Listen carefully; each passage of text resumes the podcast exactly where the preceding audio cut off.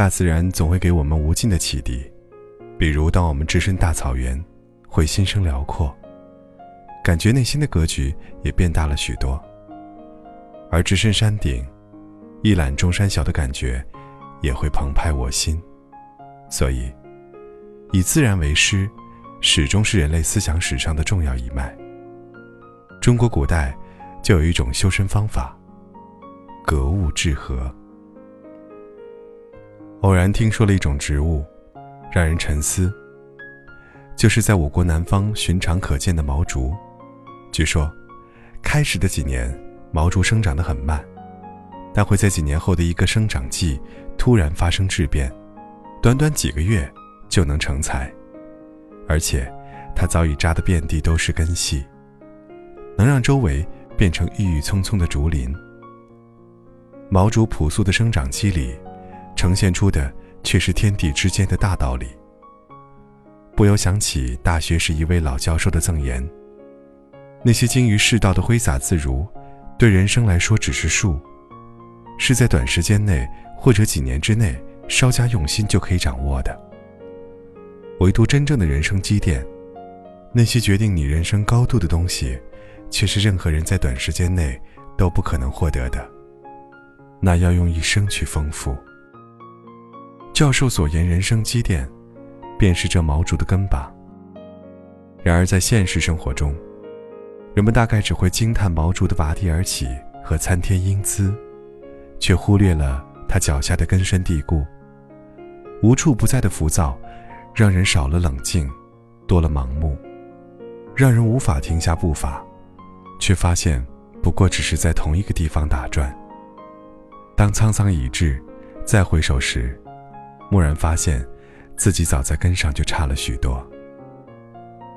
这个世界变化太快，快了就难免浮躁。比如那些一夜暴富的神话，那些平步青云的传奇，还有那些赤裸裸的炫富，都会让正准备扎根的你，内心突然失去平静。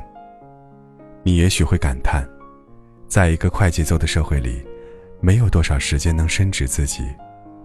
别人都在奔跑，你不快跑，都难免会碾压，别说安静扎根了。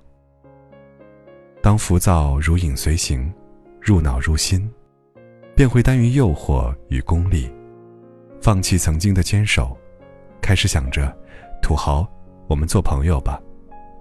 开始寻找是否有捷径可走，在琢磨如何让自己更世故，更精于人事，于是少年老成。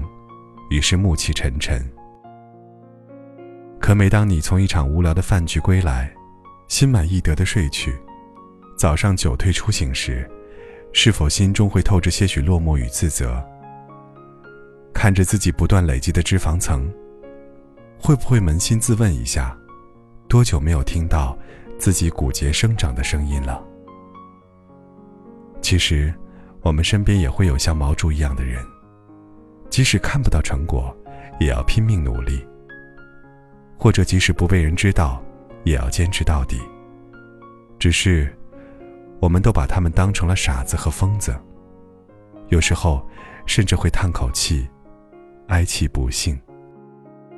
但英雄起于草莽，他们也许就是等风起的大鹏，一旦因缘际会，腾空而起，就会达到你。所不能企及的高度。创业初期的马云无人问津，李娜到了二十九岁才捧起大满贯的奖杯，乔布斯的苹果也不是横空出世。万事皆有缘由。你若笃定，社会便不浮躁。这份笃定，来自清晰的人生定位。年轻的时候。